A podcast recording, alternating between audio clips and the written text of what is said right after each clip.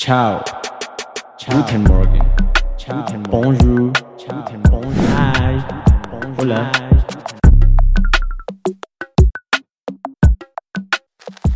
Bienvenidos de vuelta a Poligloteando, un podcast de Teacher Leo, Escuela de Idiomas.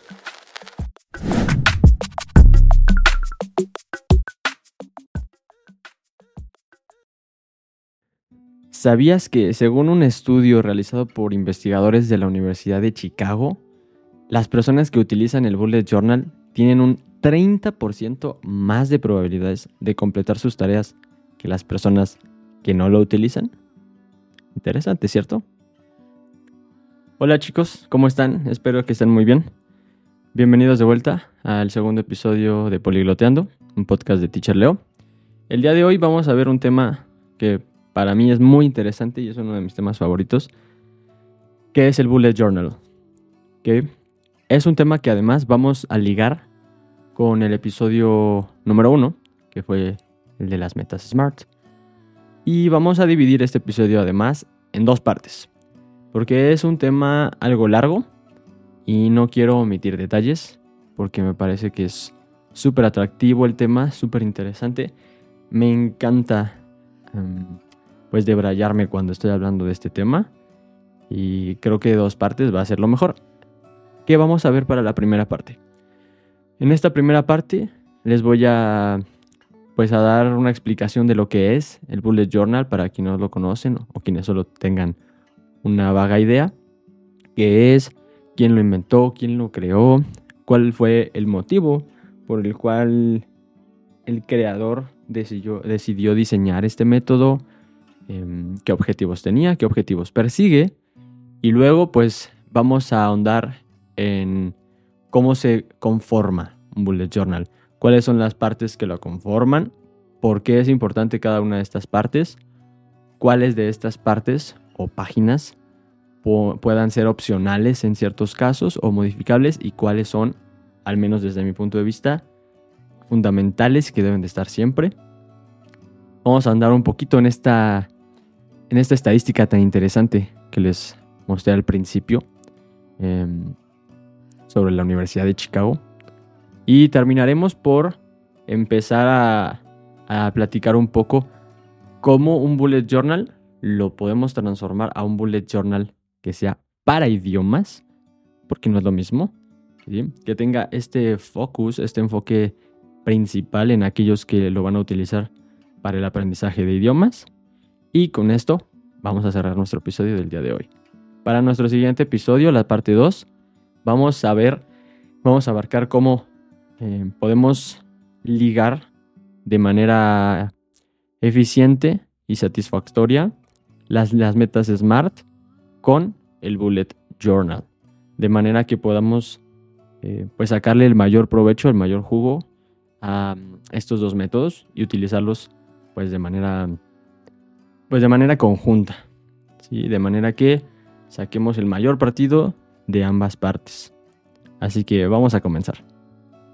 Vamos a comenzar con esta estadística tan interesante que encontré de la Universidad de Chicago. Así que les voy a leer un fragmentito. El estudio, titulado en inglés The Impact of Bullet Journaling on Task Completion, que fue publicado en la revista Journal of Personality and Social Psychology en 2019, fue un estudio realizado por investigadores de la Universidad de Chicago y se basó en una encuesta de 2.000 personas que utilizaban el Bullet Journal. Y sus resultados mostraron que quienes utilizaron el Bullet Journal tenían un 30% más de probabilidades de completar sus tareas en comparación con quienes no lo utilizaban. Ahora, para mí más interesante todavía que los datos estadísticos que obtuvieron es para mí el análisis que realizaron los investigadores de los datos que obtuvieron que dice que uno de los factores que encontraron o que identificaron fue la mayor claridad y organización proporcionada por el Bullet Journal, como uno de los factores que mm, impactaron o que generaron que este número de personas tuviera un mayor índice de posibilidades de completar sus tareas. Las personas que lo utilizaron tenían una mejor idea de lo que tenían que hacer y cuándo tenían que hacerlo. Otro factor que identificaron fue el aumento de la motivación proporcionado por el Bullet Journal. Quienes lo usaban tenían una mayor sensación de progreso y logro, lo que les motivaba a seguir adelante. Y por experiencia personal, más allá de lo que diga esta investigación, les puedo decir que al menos de mi parte, esto que se menciona es súper cierto. De verdad, eh, cuando tienes tu bullet journal y lo utilizas de manera apropiada, si te sientes más motivado, sientes esa sensación de progreso. No solo la sientes, sino que la ves. ¿sí? Visualmente la tienes en tu journal. que Sientes más claro que lo que tienes que hacer. Sabes cuándo y cómo debes hacerlo. Y pues obviamente eso te mueve hacia adelante para realizar tus tareas y conseguir tus objetivos. Entonces, bueno, el estudio concluyó que fue una herramienta o que es una herramienta eficaz para ayudar a las personas a que completen sus tareas, a que sean más organizadas, más motivadas y más productivas. Esto nos dice la ciencia. Ahora, les cuento yo mi experiencia y cómo funciona. Bueno, pues es importante saber primero, para mi gusto, de dónde viene este método quién lo inventó, de dónde salió. Así que vamos a darle un vistazo. El creador del Bullet Journal es Reader Carroll, espero se pronuncie así. Es un diseñador de Nueva York, el cual desarrolló el Bullet Journal en 2013 como una forma de organizar su propia vida. Él pues tenía dificultades para encontrar un sistema que le funcionara para organizarse, que se ajustara a sus necesidades y pues lo mejor dijo, bueno, voy a crear mi propio sistema. Y resultó ser un sistema de organización personal pues muy eficiente, que se volvió popular rápidamente. Utiliza una serie de simbolitos, de abreviaturas para registrar la información, que vamos a ver más adelante el día de hoy qué es eso. Es un sistema muy flexible, muy adaptable, eso es lo mejor, es súper adaptable, de ahí que se volviera tan popular. Y pues por lo mismo es ideal para muchos propósitos. En este caso el aprendizaje, de, idiomas, pero la realidad es que se puede utilizar para pues prácticamente lo que sea. Y además el autor publicó un libro sobre el mismo método en 2018 titulado The Bullet Journal Method, Track the Past, Organize the Present, Plan the Future.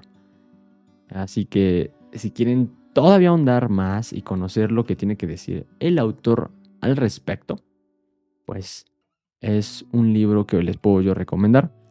Es un libro que se convirtió en un éxito ¿eh? en su momento.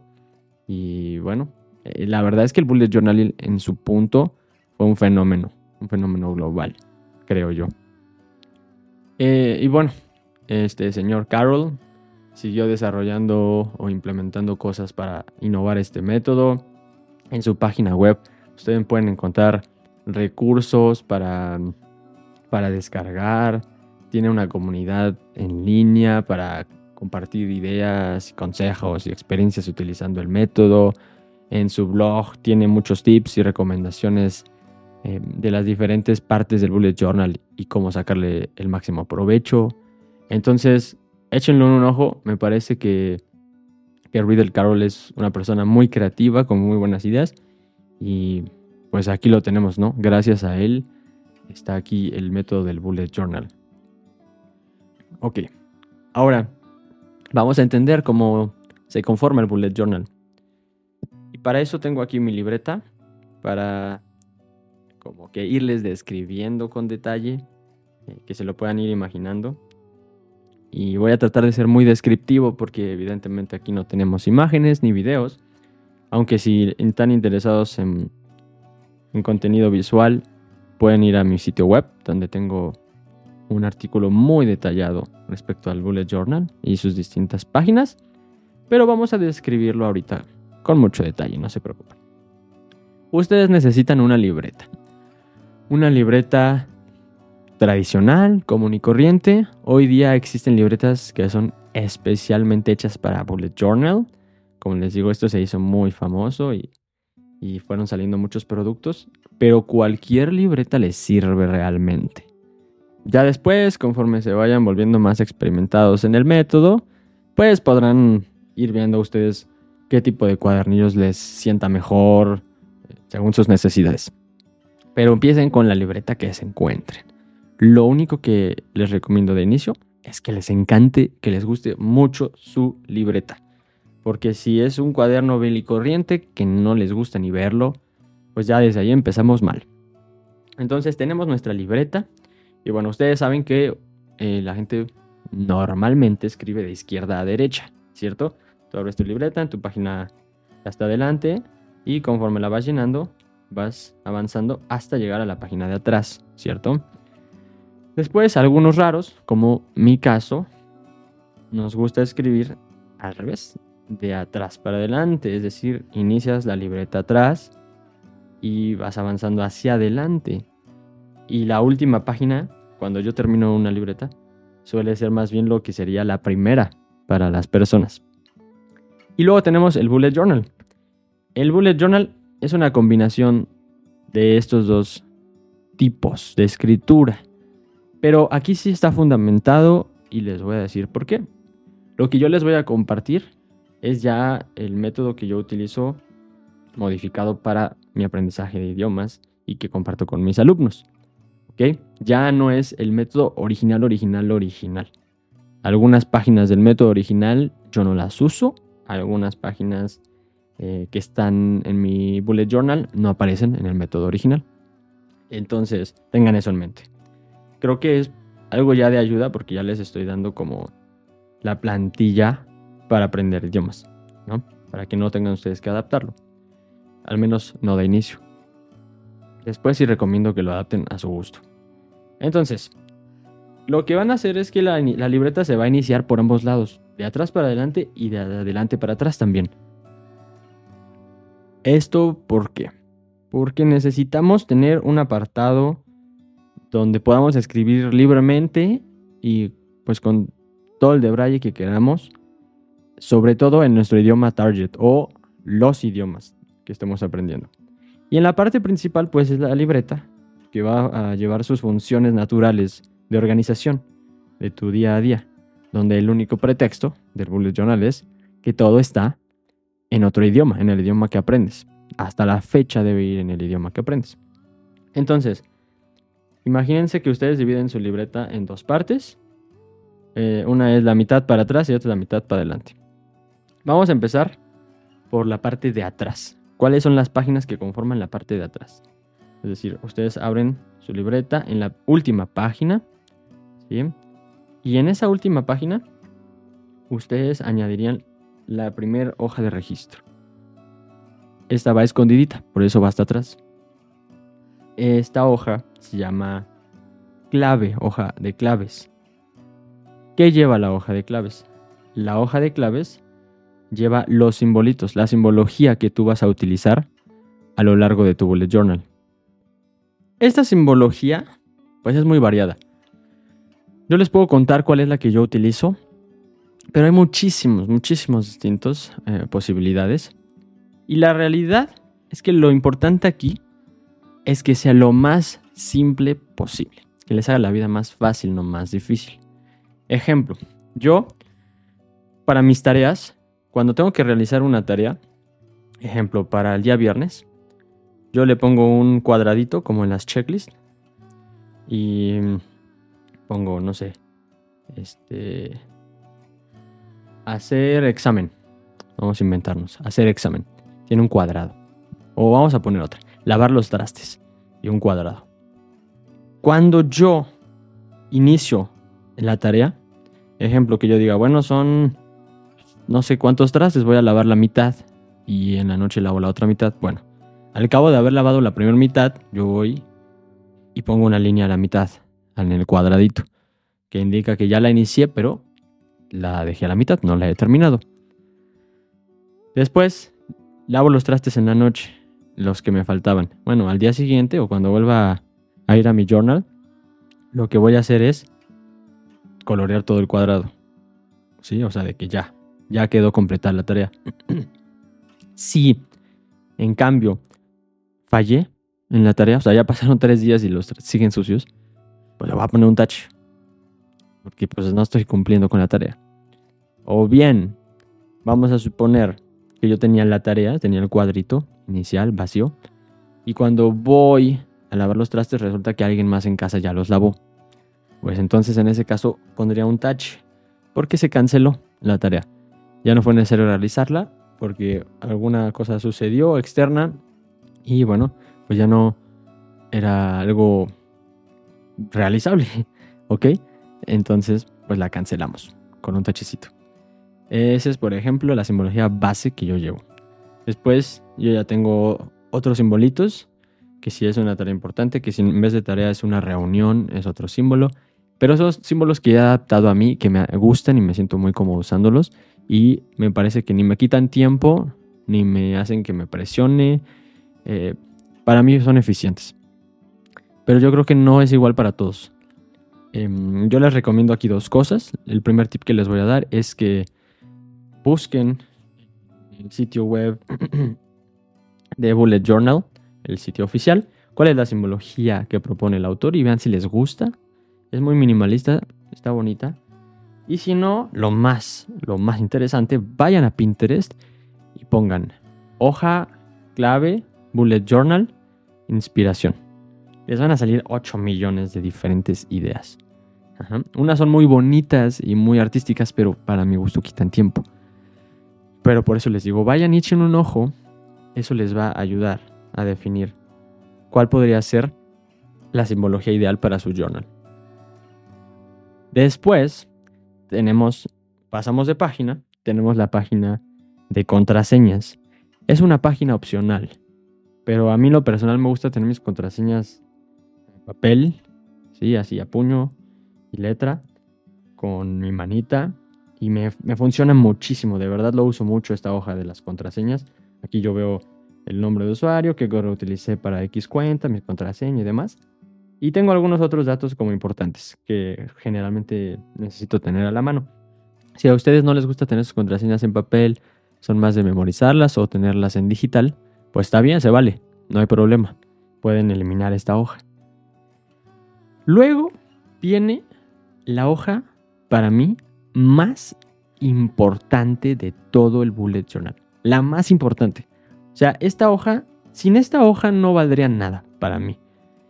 Y mm, esta hoja además la que nos permite enlazarlo con las metas SMART, que con detalle veremos en el siguiente episodio. Y es la hoja, es el corazón, es el cerebro del bullet journal. Es el lo que le da un propósito. Sin esta hoja no serviría de nada. ¿Y cuál es esta hoja? Es la hoja de objetivos. Y bueno, normalmente yo llevo un bullet journal por año. Entonces en este caso es mi hoja de objetivos del año en curso. Ejemplo ahorita 2024. Pero los objetivos que pongas aquí, ya tuviste que haberlos definido antes. Porque aquí ya están en pluma. Ya son los objetivos finales. Los que después de un análisis donde te tomaste tu tiempo para meditar y reflexionar sobre estos objetivos, sobre por qué sí, por qué no son realizables, etcétera, etcétera. Una vez que hiciste todo eso, que esto lo platicamos con detalle en el episodio 1 de las metas SMART, pues ya los vienes y los vaciaste aquí. Y no solo son los objetivos de idioma, sino objetivos que tengas para tu vida, ¿no? Para tu año de manera personal, profesional, etc. Y aquí, aquí está la clave. Aquí vamos a vaciar esos objetivos de forma general, sin dar detalles, sin ser específicos, como una lista, básicamente. Eh, yo sí a esta página trato de darle un diseño padre, sin ser así como tampoco uy, que me lleve tres años hacer esta hoja, pero sí trato de darle un diseño bonito, porque es la hoja más importante para mí. Y ya, tienes tu hoja de objetivos y ahorita vamos a ver para qué sirve esta hoja, porque esta hoja es la madre de otras hojas que están dentro del journal. Luego pasamos a la siguiente hoja y vienen lo que son trackers o rastreadores de seguimiento. Aquí entran hojas opcionales. Yo tengo una que se llama libros que quiero leer, que es como mi lista de lectura. Cada vez que veo un libro interesante en una librería o algo por el estilo, anoto aquí y cuando lo leo pues vengo y lo tacho, ¿no? Lo mismo tengo otra que se llama películas que quiero ver. Es lo mismo pero para películas. Son dos páginas opcionales que si no te interesa esto de los libros y de las películas, pues no hace falta que las incluyas. Entonces, estas son opcionales. pasamos a nuestra siguiente página. Tenemos una que yo llamo una hoja de ideas, recursos e información. Aquí suelo vaciar algún recurso importante, por ejemplo, que me haya yo encontrado en la web, que me pueda servir a lo mejor para mis clases, quizá una página web, el nombre de un libro, algo así, y vengo y lo anoto. Si tengo una idea, alguna idea así de esas veces que te viene una idea a la mente y sabes que la tienes que anotar porque si no la vas a olvidar, aquí vengo y la anoto. Eh, información importante, como datos de alguna persona, algo por el estilo, aquí lo anoto. Si no les consideran ustedes como importante una hoja que les vaya a servir, también la pueden eliminar, es opcional. Y bien también pueden añadir otras páginas. Luego, siguiendo con la que sigue, tengo una que se llama Pequeñas Victorias. Esta es muy interesante, le voy a hacer un episodio particular a esta, pero la voy a platicar de muy, manera muy general. En esta de Pequeñas Victorias, tú vienes y constantemente anotas tus pequeños logros. Desde lo más simple, que puede ser un logro como levantarte de la cama para ir a trabajar un día que te sentías terrible, o pararte para hacer ejercicio y cumplir con tu objetivo, aun cuando estabas cero motivado, no tenías nada de ganas, esos son, son victorias que te hacen sentir muy bien. Y el verdadero éxito de estas páginas no es cuando vienes y escribes, sino cuando al pasar de unos días o semanas tú regresas a leerlas. Em, yo tuve un problema con esta página al principio porque soy muy perfeccionista y siempre para mí no le daba el crédito que merecían mis logros, demeritaba lo que hacía, pues la página terminaba con muy poquitas cosas escritas. E-, es un tema que podemos abordar después porque es muy interesante. Y les puedo dar mi anécdota con detalle. Pasamos a la siguiente página. La siguiente página yo le llamo hoja de citas y extractos o fragmentos. Em, básicamente aquí vacío frases, fragmentos de libros, fragmentos de películas, fragmentos de videos y cositas así que me gustan mucho. Que cuando estoy leyendo un libro y me encuentro y es una frase a lo mejor que me gustó y me marcó, alguna frase que me llego a encontrar en un video que igual me parece muy, muy motivante, muy inspiradora y que después me puede servir para mi contenido en redes o para compartir con mis alumnos, con ustedes aquí mismo en el podcast. Y me encanta porque después de tres años tengo tres journals llenos de frases ya curadas por mí. Y además en muchos idiomas. O sea, tengo frases escritas en italiano, en francés, todo lo que se te ocurra. Pasamos a la siguiente página. Esta página debe de ser la última. Si ustedes van a añadir otras páginas que yo no haya mencionado y que, les parece interesante agregar, háganlo eh, en el intermedio de todo esto que hemos mencionado. Esta página que estoy por mencionar debe ser la última. ¿Por qué? Porque le vas a escribir mucho. Vas a seguir usando las páginas de delante. Entonces necesita haber páginas vacías. Y es lo que llamo la zona literaria. Básicamente aquí es donde vas a escribir. Es tu writing. Si estás en inglés, si estás en francés, lo que sea. Aquí vas a escribir. Todo el tiempo vas a tratar de estar escribiendo. Puede ser como un diario donde vengas y cuentes tu día o tus emociones o lo que sea. O simplemente pequeños ejercicios de escritura, de los cuales también platicaré después con detalle y les daré algunos tips y algunos ejemplos de ejercicios que pueden aplicar aquí. Pero pues básicamente es eso. Es la zona donde van a escribir en su idioma meta o los idiomas meta, tanto como les sea posible. Hay que sacarle jugo a esta parte. Hay que, hay que hacer que nuestra libreta termine llena. ¿Sí? Esto sería todas las páginas que conforman la libreta de atrás hacia adelante. Ahora vámonos de adelante para atrás, como, como la abriría una persona normal, ¿no? Por la parte de la portada. Entonces, de adelante para atrás tú abres tu libreta y tienes pues tu primera página. En esta primera hojita, que en ocasiones yo dejo libre una y ya me salto la que sigue, por pura manía de dejar una hojita en blanco, pero bueno, si no directamente en esta, pueden empezar su portada. Así tal cual, es su portada del año 2024.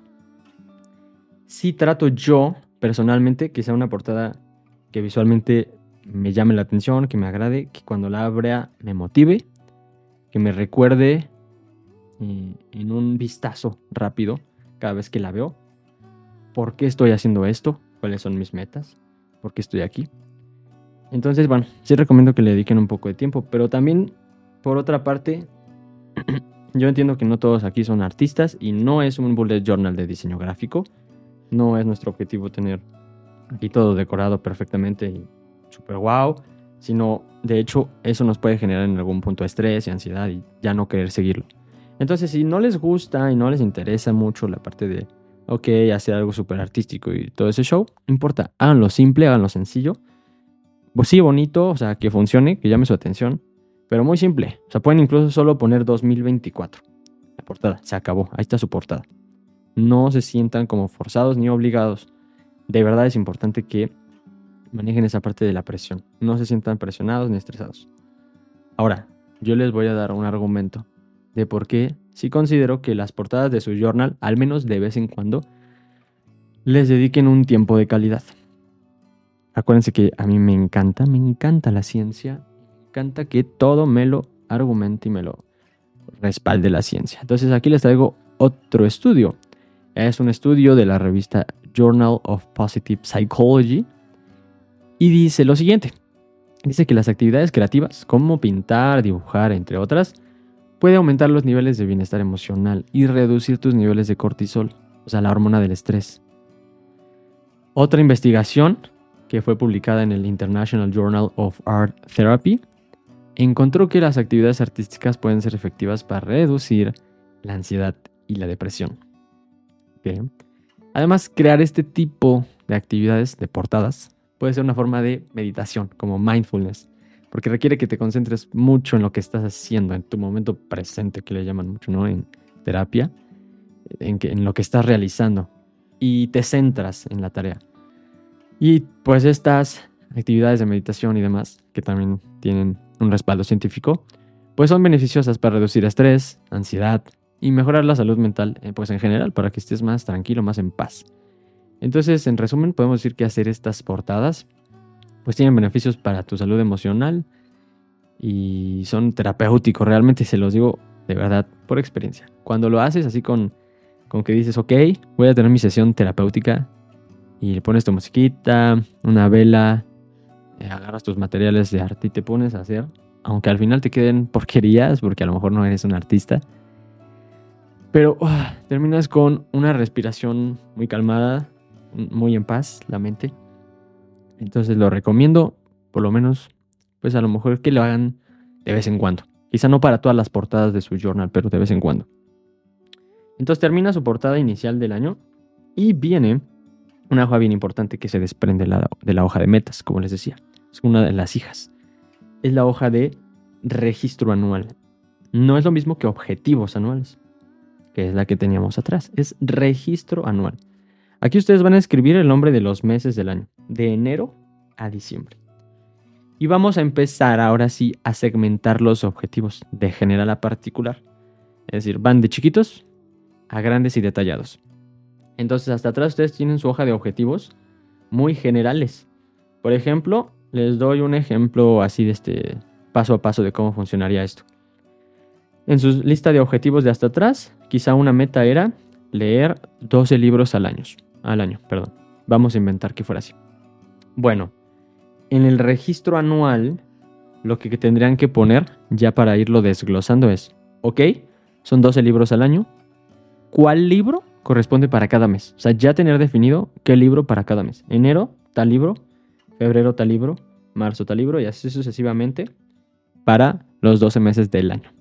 Ya estoy desglosando un poquito más a detalle esas metas del año. Y así para todas lo tendrían que hacer. Poner fechas importantes, fechas de terminación, de cumplimiento y demás. Todo eso debe de ir aquí. Luego sigue una página que también es opcional, pero recomiendo ampliamente. Es una página que yo me diseñé, que se llama Planificador de Gastos. Aquí pongo todos mis gastos mensuales fijos. Ejemplo, el Netflix, por ejemplo, y todas esas plataformas de streaming que mes con mes pagas y que nunca cambia el precio.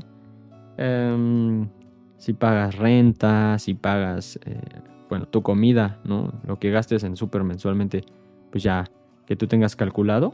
Y todos esos gastos que son fijos, que no van a cambiar, tenerlos ahí presentes y anotados para cuando tú hagas tu presupuesto y digas, ok, yo, mis ingresos son estos, estos son mis gastos mensuales, me sobra tanto, ¿y cómo vas a organizar eso? Es muy útil, te sirve para ir viendo un seguimiento de tus gastos y de tus compras y demás. Mi siguiente página, que yo le, la engrapo con hojas de afuera porque uso varias, prefiero no, este, bueno, prefiero hacerlo así, eh, se llama hoja de deudas.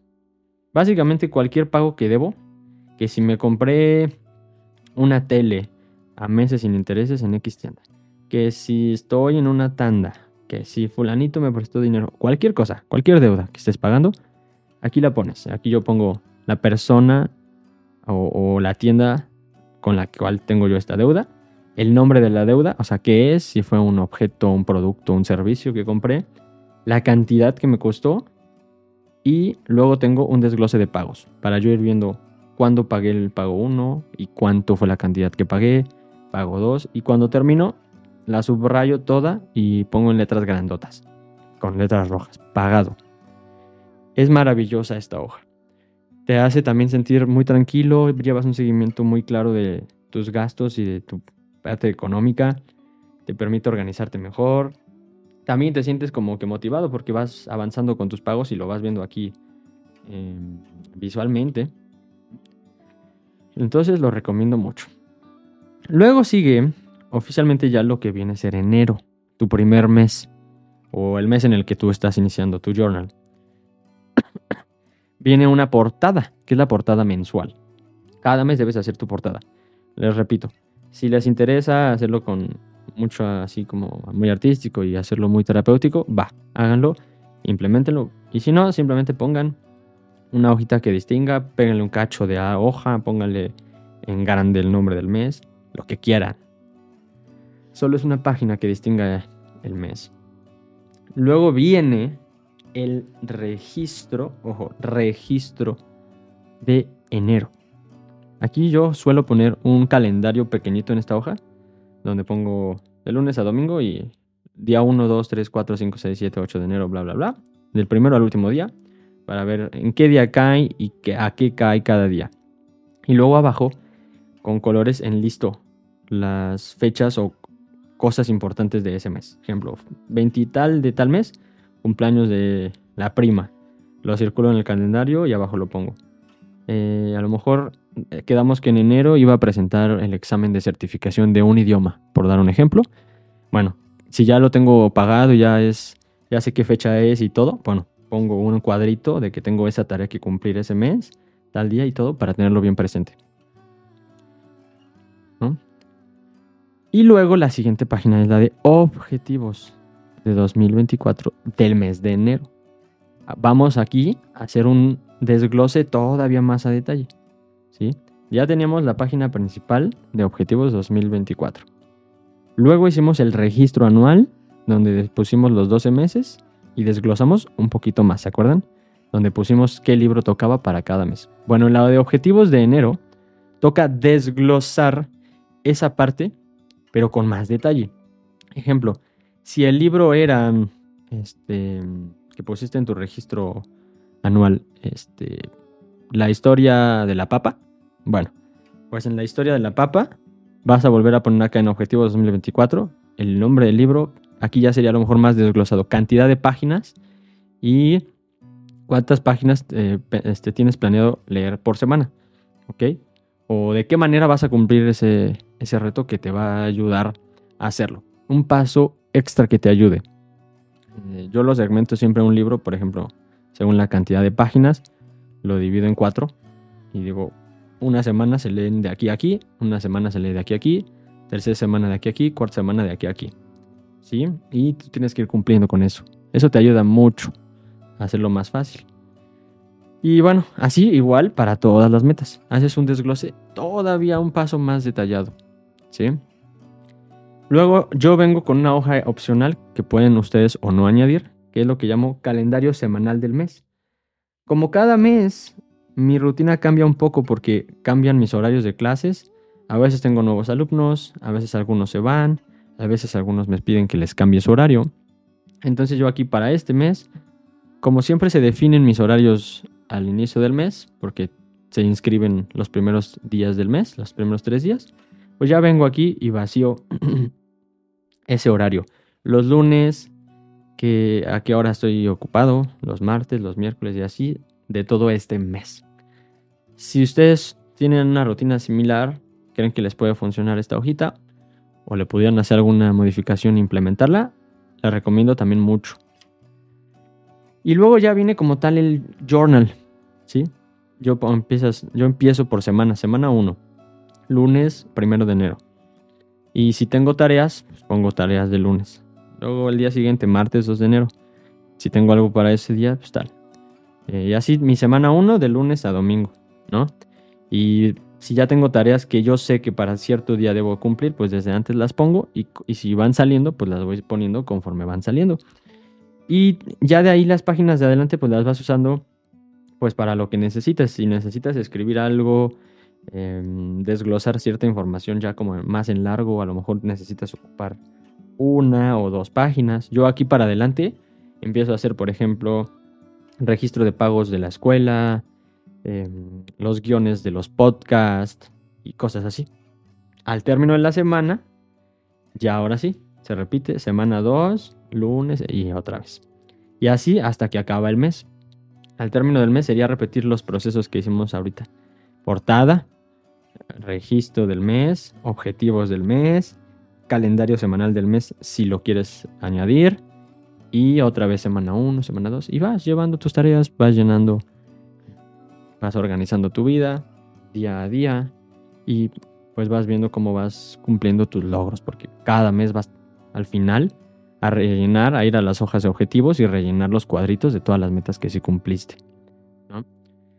Entonces, pues bueno, esto es básicamente las páginas que conforman nuestro journal. Espero que haya sido bien descriptivo, bien detalloso que les haya sido muy interesante y muy atractivo. Todavía nos falta nuestro episodio, nuestra parte 2 de este episodio, donde vamos a ver ya con detalle cómo unirlo con las metas SMART, donde vamos a ver ya un poquito cómo rellenar las páginas de objetivos al final de cada mes y bueno, cositas ya enfocadas más al seguimiento de objetivos. Y bien, por el día de hoy sería todo. Me despido les agradezco que me hayan escuchado. Espero sigan, sigan escuchando los diferentes episodios que vamos a traer para ustedes. Espero nos apoyen mucho. Vayan a dar cinco estrellas, vayan a Instagram, a Facebook a seguirnos, a dejarnos sus comentarios, sus opiniones y sigamos haciendo que esta comunidad crezca porque realmente quiero que de aquí salga una enorme comunidad de políglotas y amantes de los idiomas y que después se puedan hacer muchas actividades muy muy interesantes donde todos podamos compartir pues nuestra pasión, que son los idiomas. Escucharon Poligloteando, un podcast de Teacher Leo, Escuela de Idiomas, y cerramos con una frase. Como les dije, vamos a tratar de cerrar siempre con una frase inspiradora. Y hoy traigo una que va muy afín al tema que escuchamos hoy, que dice, If you don't plan, you are planning to fail de Benjamin, Benjamin Franklin, supuestamente. Que se traduce como, si tú no planeas, estás planeando fracasar. Reflexionenla, medítenla. Creo que es muy cierta, más allá de si la dijo Benjamin Franklin o cualquier otro sujeto. Creo que es muy cierto. Y creo que olvidamos con frecuencia, la mayoría de las personas, la importancia y el impacto positivo que puede tener en nuestras vidas la planificación la planificación inteligente. Nos vemos en el próximo episodio. Chao.